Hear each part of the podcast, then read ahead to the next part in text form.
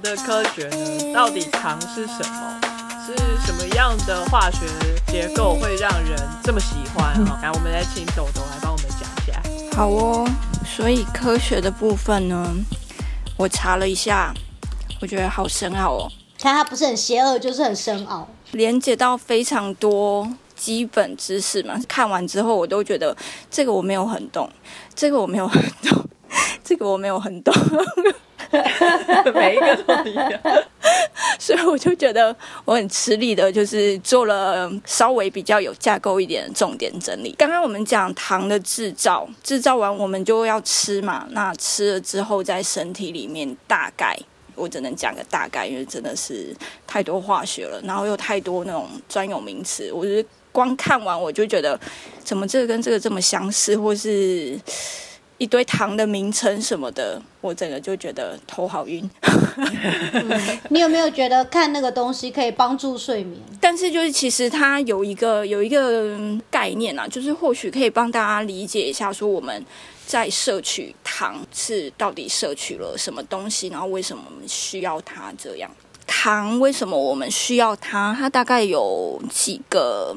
重点第一个就是，就像刚刚小鸡讲，我们在工业时代，因为要工作，我们可能需要体力，所以我们可能需要增加那个糖。那就是其实那个糖最终在身体里面可以产生能量。嗯，然后还有一个部分就是我们需要糖，其实它可能就是跟我们的欲望有关，有关就是我们吃了会觉得开心，就是或许这个就是除了能量的部分，也对于我们的心理作用是有一个，或许有一个正向的。效果，这个好像听说 CS 有准备，有，我还真怕你讲了，就把我唯一可以讲的都讲完了。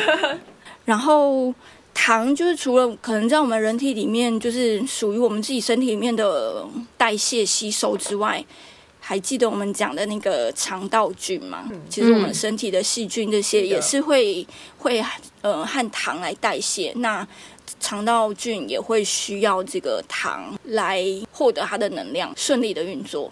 所以，当我们上次讲到说肠道菌有助于我们的免疫系统、我们的身体健康的时候，也代表说我们要给它足够的养分。所以，就是在我们身体健康的部分，也是有一部分会牵扯到这个肠道菌。其实本来也想要找一些比较免疫相关的东西的时候，忽然就觉得。哇，它又有好多分支哦。或许我们可以之后再好好的整理整理，再做这些细节。那所以就是讲增加体力这个部分，稍稍的帮大家复习人体重要的营养素。就是我们其实以前啊，那个健康教育课本，在我印象里面它是写糖类，然后现在好像都改成碳水化合物了。哦，这样子啊，好科学哦。对，然后那个那个糖，就是以前那个糖是有字旁的那个糖，就是我们会讲说人体很需要的那个热量来源，就是糖类、蛋白质跟脂质这三大。然后以前还会讲说，就是现在应该大家也都有这个概念啊，就是说糖和蛋白质能够转成四千大卡的热量。嗯，四大卡，四千卡，这个小鸡最会了。对，四大卡，然后纸质的话，就是一克可以转成八大卡。哎，不是九大卡吗？哦，现在现在变九了。小鸡太厉害。对，就是大概是这样的范围。糖其实又有很多各式各样的分类，我们可以依照它结构分类，或者是依照它来源分，就是又可以有很多种分法。我们依照它那个结构来分啊，就是可以大概分成单糖、双糖、寡糖，还有多糖。大概是四大类，然后为什么讲说这是照那个结构分呢？就是没有听，请回去听，在我们淀粉糊化的那一集，就是我用珍珠项链来跟大家比喻说，那一颗一颗珍珠就是一个一个小的糖的那个最小单位。嗯，那那个最小单位其实它就是单糖，就是一个最基本的分子。我刚刚有讲到说，现在就是统称这个糖类就叫碳水化合物嘛，顾名思义就是有碳跟水组成，就是它们的化学式就可以就是缩减成有碳的部分跟水 H2O 的部分。为什么不要叫碳氢氧化合物啊？为什么叫碳跟水？这个我也觉得很，就是 suppose 大家都知道水是氢跟氧哦，少一个字吗？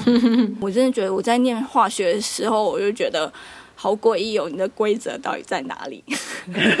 没有规则。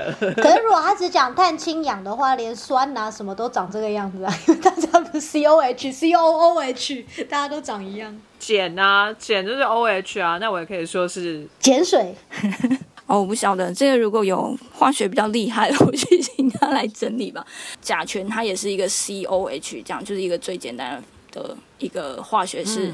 但它不是碳水化合物，这是一个化学超麻烦的。对，化学厉害，但就是大家听听，然后有个概念，这样就好了。反正通常我们讲到糖的时候，就会是一个蛮蛮复杂的一个结构，好像要复杂才是化学。单糖就是一个最原始的一个单位，然后这个单糖其实最常见大概有三种：葡萄糖、葡萄糖、果糖。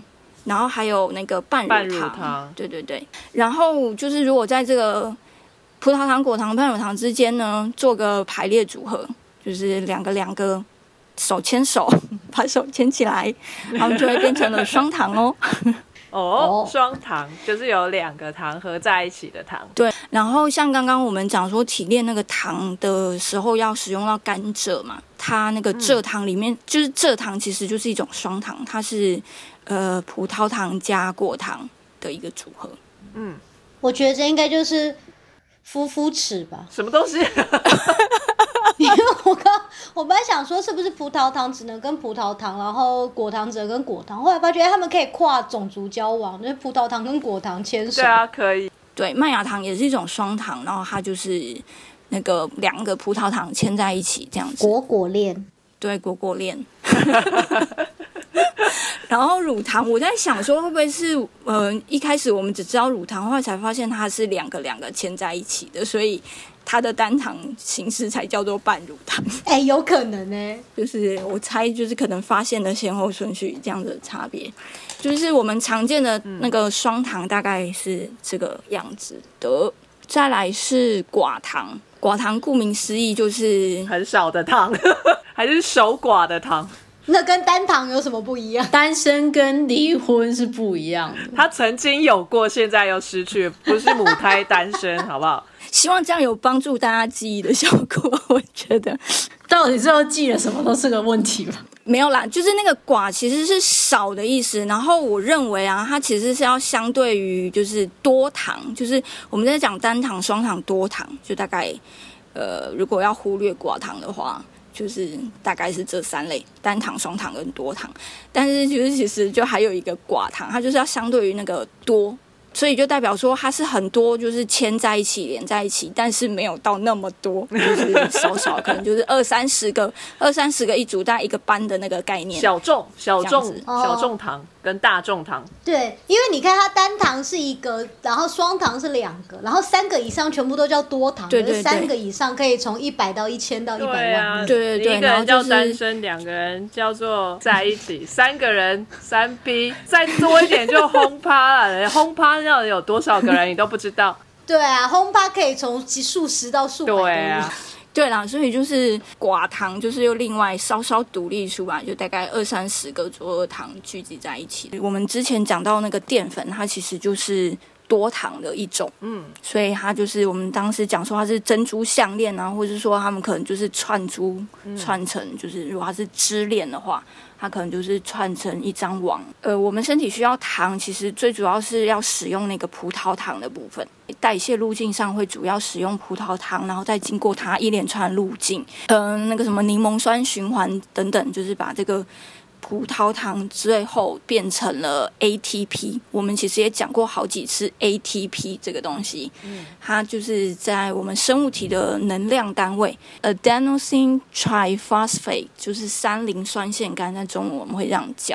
那它就是生物体最主要一个能量单位。我好像看过一个比喻，它就是一个能量的货币单位，因为所以它就可以当钱来用这样。对，就是说你所有糖什么什么，然后你最终就是要转成 ATP，这样来算说你有多少能量，这样，然后你你身体就需要直接用这 ATP 这个钱这个东西来去消耗掉。所以说糖类啊，在我们摄取的时候就有非常多的水解酵素，糖的水解酵素。嗯，其实其他的营养物质也是一样啊，脂质啊、蛋白质也是有它各自的那个水解酵素。那在糖的部分，就是从我们口腔。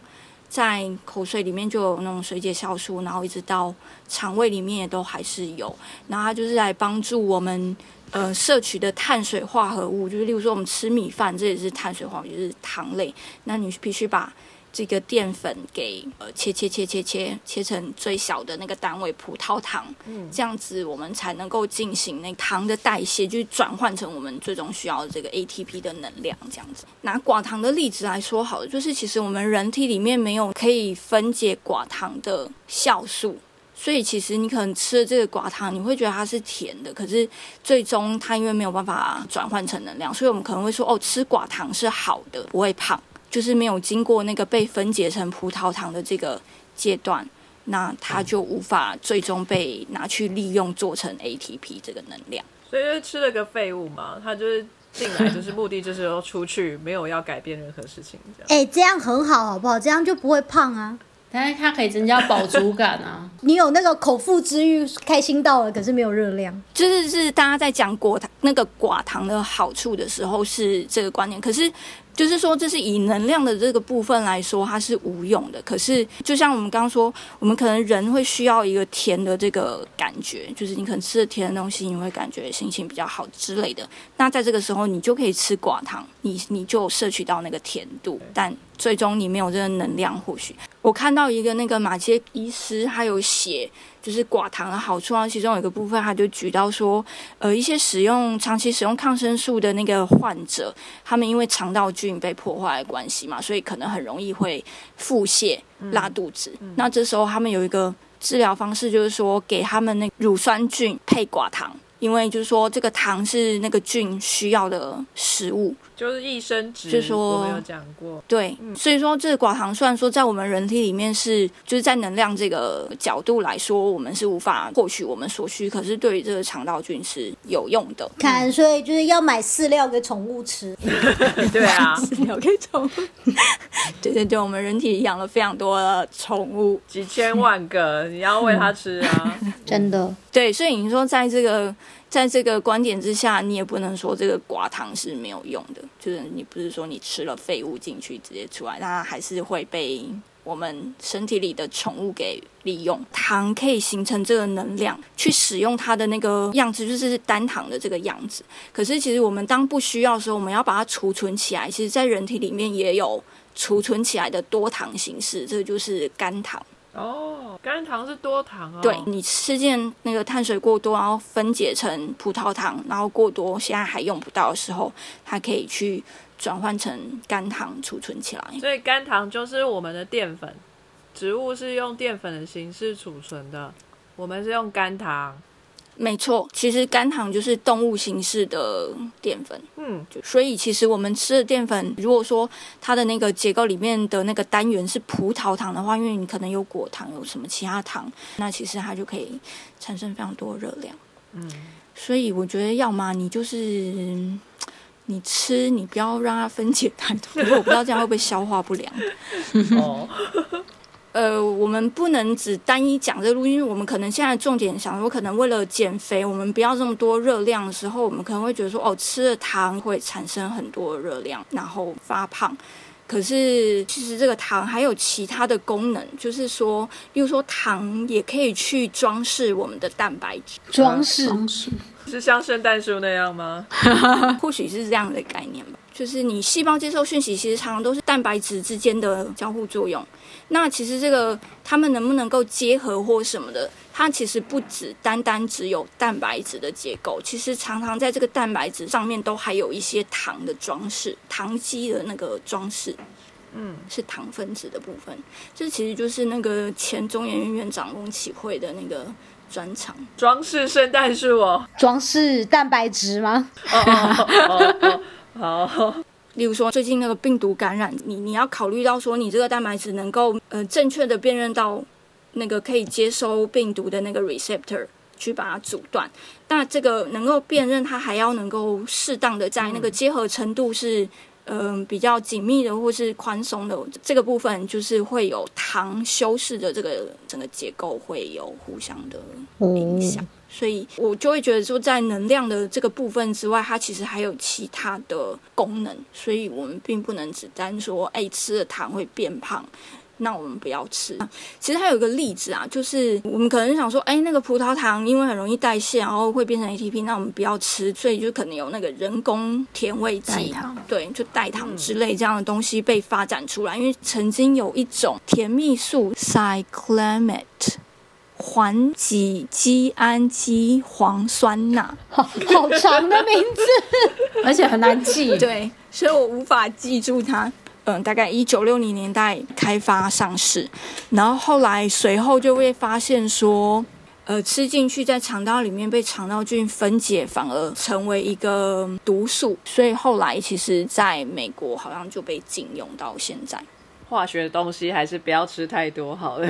这里就是要强调，可能我们本来想说，哦，这个路径是这样，然后我们可能想要阻断这条路径，但是其实，在人体里面，或是甚至我们跟大肠菌的交互作用之下，有很多都跟我们人体健康有相关，不会只有单一一条路这么简单。没错，就是没那么简单，就是没这么简单。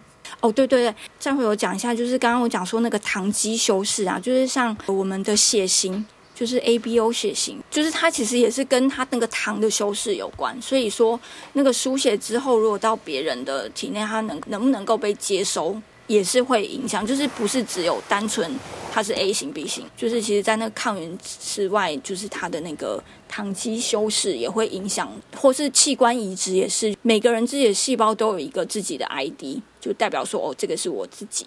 当你移植的话，你接受了别人的细胞，那它就会有别人细胞的 ID。那这时候，那个比如说 T 细胞它来啊，我就看到说，哎，你是外来的，就是你的 ID 就过不去。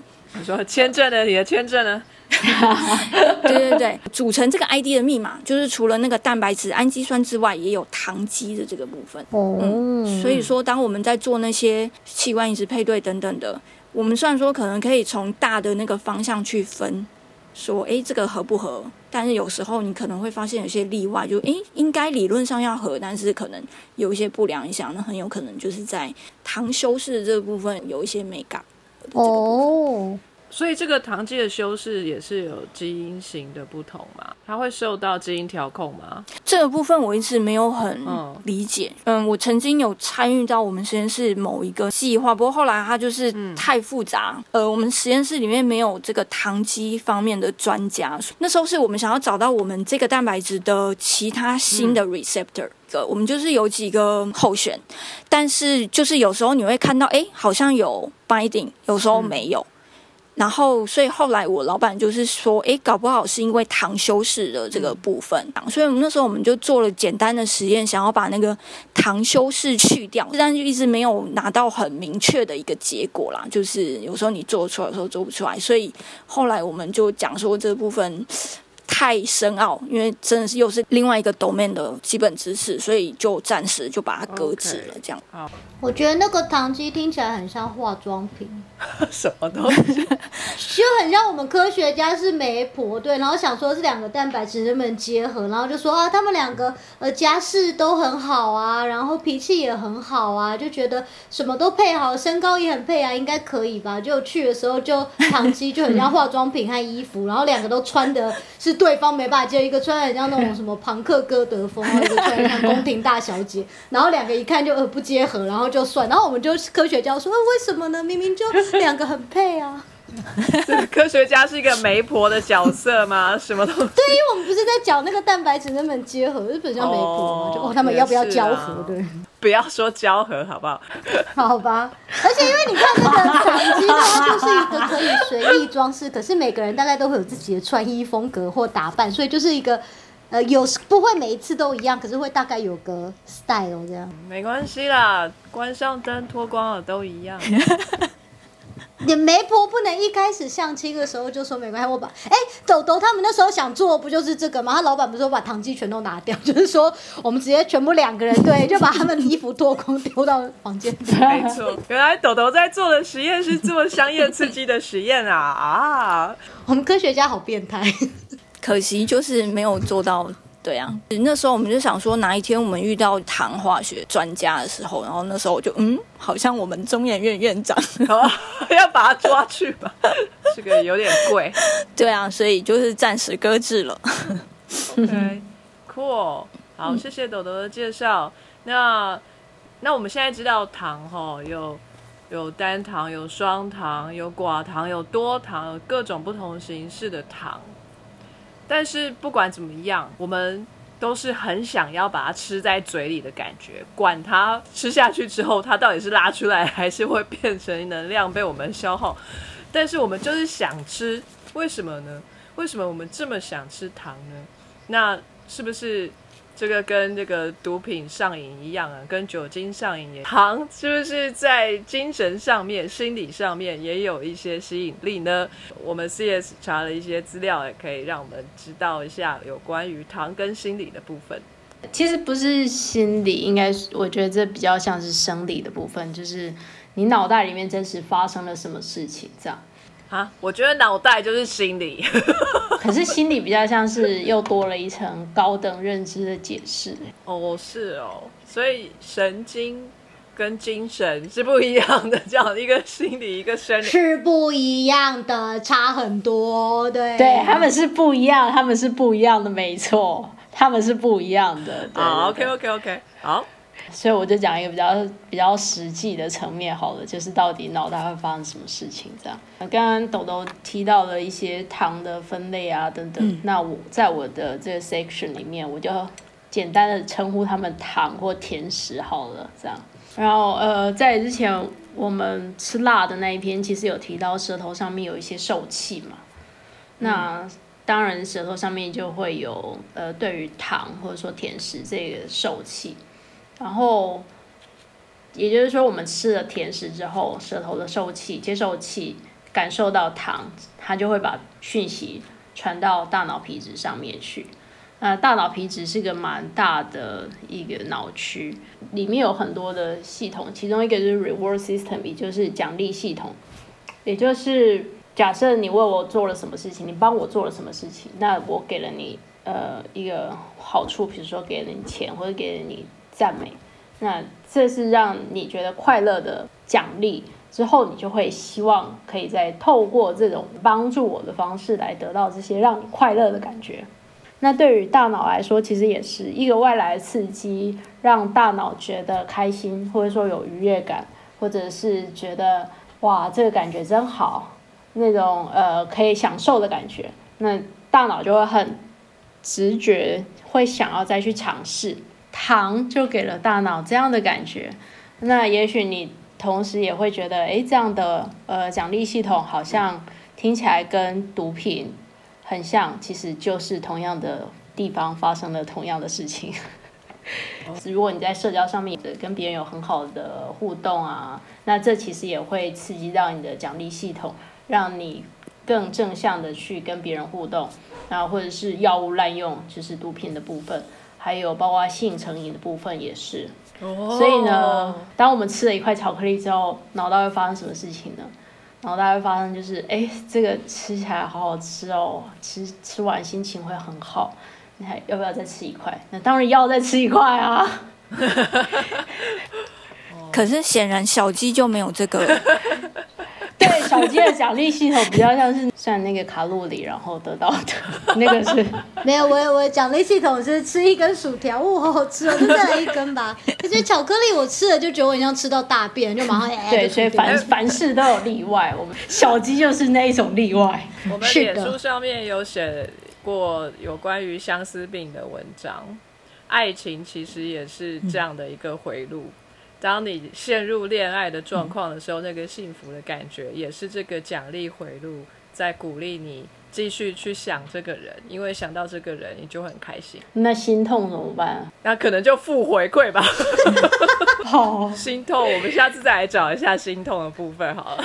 这不错。好，那如果过度刺激这个呃奖励系统会发生什么事情呢？其实就会发生失控啦，或者说已经不是不是想吃，而是那种。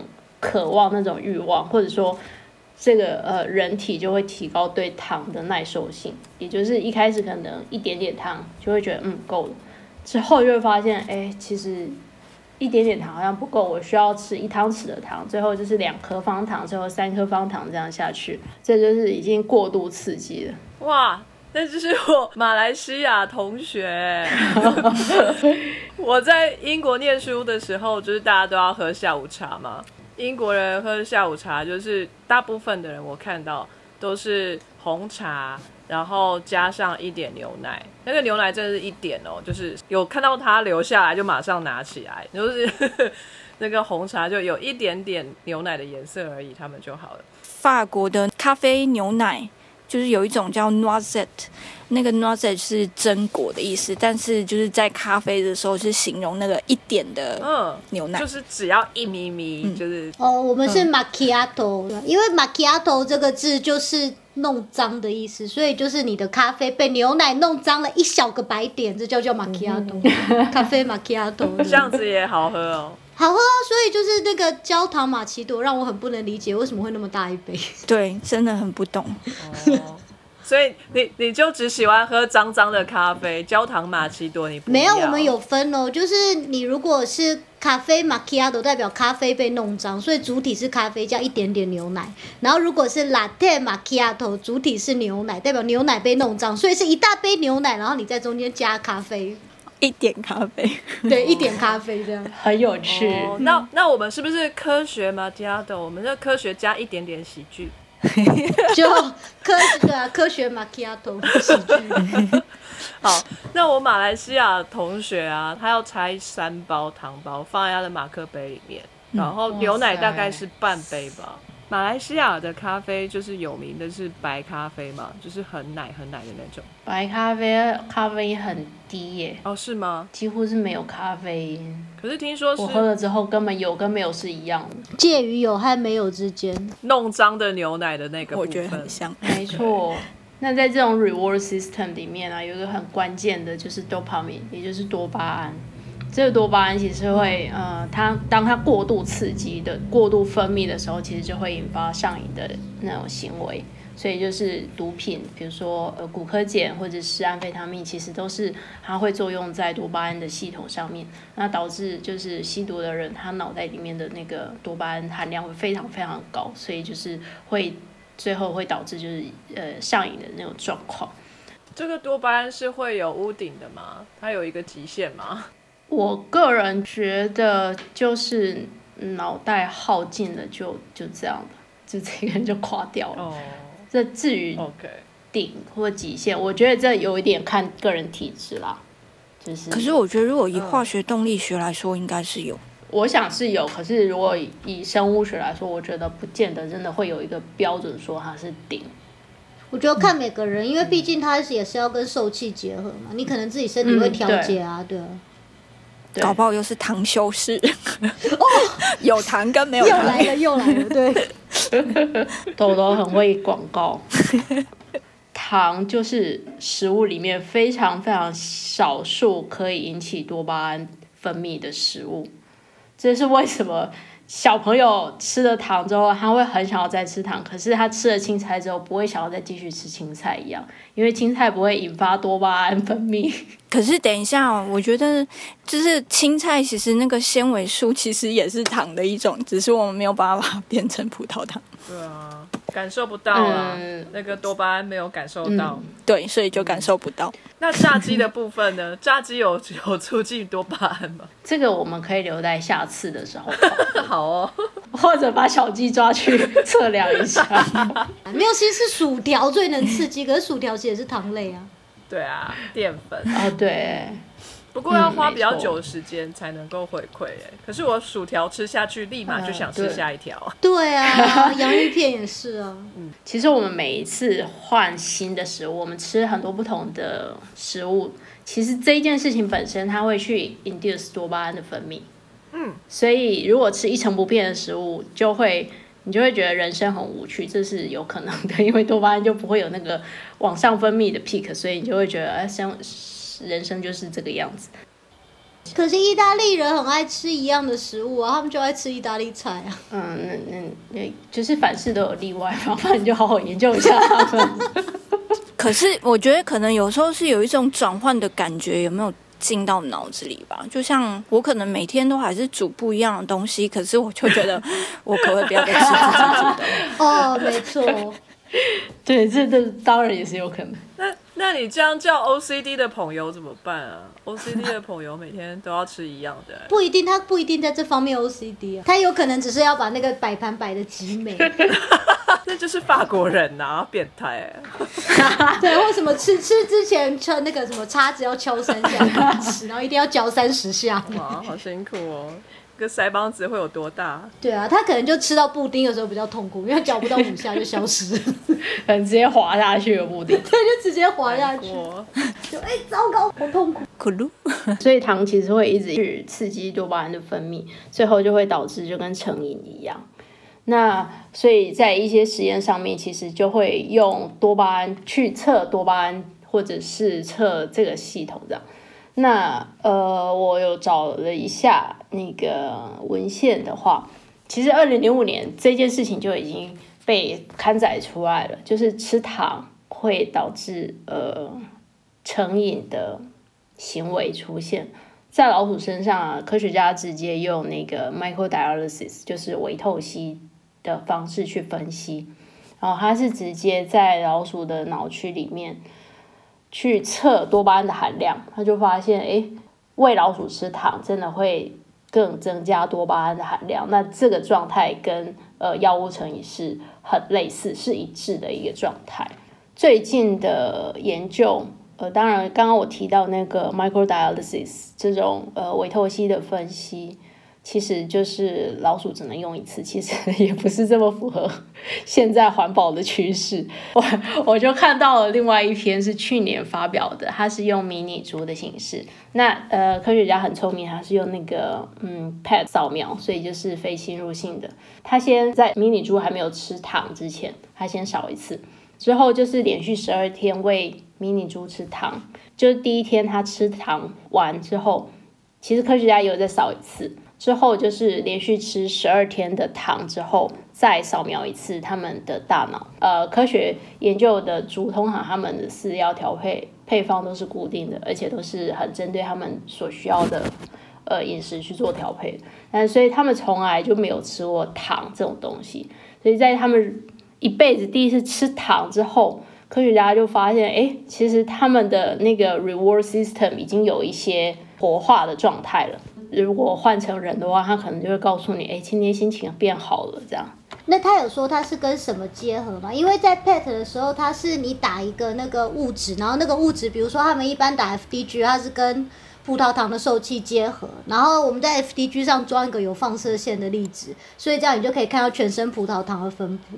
然后 PET 很好用，是你就看你把放射线装在不同的东西上，然后那个东西跟什么受体结合，你就可以看到那个东西到你体内分布到哪。所以我刚刚想说，它 reward system 上升，那它是用什么东西看啊？是用多巴胺看吗？还是用？呃，不，诶，它有两个，刚刚我提到两个，它一个是那个碳十一的那个 carfentanil，这是测 opioid system 这个，然后另外一个碳十一 raclopride 是 dopamine receptor D2 跟三 receptor 的 antagonist。opioid system 它是 reward system 之一，它是控制呃痛觉 reward 跟那个 addiction like behavior。然后 dopamine 就是呀，它就是很明显，它是跟 reward system 有一个比较直接相关这样。Opioid 是鸦片吗？在他的实验上用鸦片，这个应该是一开始做鸦片的时候被发现的 receptor，所以它的命名就是这个样子。可是，呃，到底其他饮毒品会不会去跟这个有关，我并没有去查过。但是像我刚刚提到的，呃，cocaine 或者是安非他命这些，他们其实就是 involve 在 dopamine system 里面。对啊，因为我我在想，他应该就是在看他那个就是 receptor 有没有被 upregulate 吧？因为 PET 就像我刚刚讲，它就是它任何化学物质你都可以用，因为它我们今天就是在那个化学物质上，我们把 e either 是改变碳，有时候用氧，有时候用碳，有时候用氢，我们把它创造一个就是很短暂的放射性。就是所以它的放射性很强，一个标记，对一个标记，它可能只有两三天，就可以有的有的可能很快，二十分钟它就会消失了。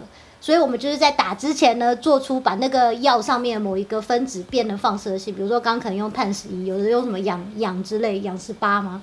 然后你把它丢到那个身体里，所以它现在现在你就可以看到这一些药会跑到哪里。那如果平常我们大家在扫的，通常是用 FDG，FDG 的话，因为它就是跟葡萄糖一样，所以我们就可以看到说身体哪一些地方正在用葡萄糖，它就会亮起来。然后这个通常来看就是来看肿瘤转移，因为大部分你一开就看到大脑啊，然后什么肾脏啊、心脏啊这些重要的地方是黑的嘛。可是有时候你就看到完全不重要，比如说应该是骨骼的地方突然多出亮一个点，那那个地方就有肿瘤转移，因为肿瘤正在用葡萄糖，所以你看到了。嗯，所以它就是靠这种方法，你就是看到身体哪一个地方。这这个物质分布到哪里？所以我在猜，它如果是跟多巴明的话，那它可能就是看到一般本来多巴明的地方，比如说呃变得更亮啊，或者是在不该出现多巴明受体的地方冒出了多巴明的受体，他可能就靠这个分布来推断说啊，它被 upregulate，然后它成为了它它那个，所以可能因为这样，这个奖赏机制被启动了吗？我猜测。嗯，对。呃，它是用 active 来讲，嗯，active，所以就是猪第一次吃完糖之后去扫，就发现它的那个 reward system 其实已经有一些呃有少部分的脑区已经有活化现象。吃完十二天的糖之后，就发现它那个整个 reward system 有有更多的脑区其实是被活化的。那也就是说，呃，糖其实的确真的可以造成。跟成瘾类似的那种反应，所以这是为什么我们吃糖之后会想要再吃糖，这样太危险。这个实验好像是这个搬去台南的这个模拟实验，为什么？你说到了台南的食物很甜，所以一吃就无法回头了。现在是开地图炮意思吗？对。所以搬去台南一开始应该会蛮快乐的，之后应该也会蛮快乐啊。没有，可是既然离开台南之后，你就会很痛苦，你就戒断症状，就不会，你还是可以买一罐糖，走到哪里加哪里。就搬去美国嘞。美国可能会对油上瘾，我觉得不是糖。没有，美国人也吃超多糖的，他们还会在甜点里头加盐，因此你就可以放更多的糖。哈？对啊，就是那个食谱会让你加盐的话，就是因为这样又可以再刺激你的味蕾，你就可以加更多的糖进去。这也太邪恶了吧！难怪他们需要努力。对啊。对，而且。我觉得最可怕的是那个以前在 Starbucks 啊，然后就跟大家喝咖啡的时候看同事加糖啊，就我们就想象不是一瓢两瓢嘛，然后美国加的那种糖不是它是一个白罐子，然后它就中间有一根就是有一根棍子，所以你就直接让用倒的嘛。德国也是，就是我通常都是这样倒一下就结束嘛。我的同事都是在跟我讲话过程，或者是在跟服务生点餐的过程，手是一直呈现正在倒糖的状态。所以他们等到讲完，然后停下，对啊，都半罐了，好可怕。而且我觉得，常有时候他们那个饮料本身就已经有甜了，他们可以再加。对，没错啊，我觉得星巴克的东西本来就甜的要死，为什么还要加糖？是啊，都会有糖浆什么的。美国有很多那种松饼店，然后那个松饼本身好像有加一点盐呢。小鸡说的对，它就是让你加更多。对啊，它会加盐啊，就是这样子，你就可以加更多糖。大概松饼大概一来就是五六片，然后它就是要让那些松饼全部淹死在糖浆里面。它旁边有各种不同颜色、各种不同口味的糖浆，然后你就是要倒很多很多。我看隔壁的美国人就是把它们淹死在糖浆里面来吃的。可是这样松饼不是就湿湿的不好吃？可是他们可能觉得有糖才是重点。对他们就是要这样，而且还要加 butter 在上面。对，真的，因为你知道美式的松饼不像那个欧洲的可丽饼是薄，它是有加发泡粉把它发的蓬蓬的，所以它真的可以吸很多很多糖浆，很多超饱。对，就是我对我之前就是那个。它不是有那种 waffle 是正方形，有一个一个正方形凹下去的吗？比利时那种，就是中间的缝都要把空气挤干。天哪！对对对，然后那时候大家就会说，你要把每一个洞洞都加满糖浆，这样看起来就很幸福。我说对眼，然后就加嘛。你不是你加完之后把糖浆放下，啊 它大概在两分钟之后它就消失了，就像没加糖一样，全部吸进去。就哎，怎么会这样？然后就再加一次，再加一次，再加一次。所以就是那个一罐那个糖浆真的只够一个人吃一。餐而已，好可怕！对啊，就我每次去点了一吃完，你知道我在那边发胖真的是有原因。没有没有没有没有，我刚刚只要讲说，就是我之前在美国那个 summer camp 工作，然后就是他们做出来的那个红茶什么，觉得都超甜，然后我就跟他们说，可不可以麻烦做一点就是没有甜的？就是在厨房工作的朋友跟我说，好好，我们帮你做 unsweetened，还是还是会。手不小心用自动化加下去，到底是我的味觉有问题，还是对？但是我后来有觉得说，可能他们认为这个 unsweetened 是完全不能喝的东西，所以他们可能是基于为我好，所以还是加了一点糖。这很像我一个朋友啊，他是客家人，然后他们家吃东西都吃超辣。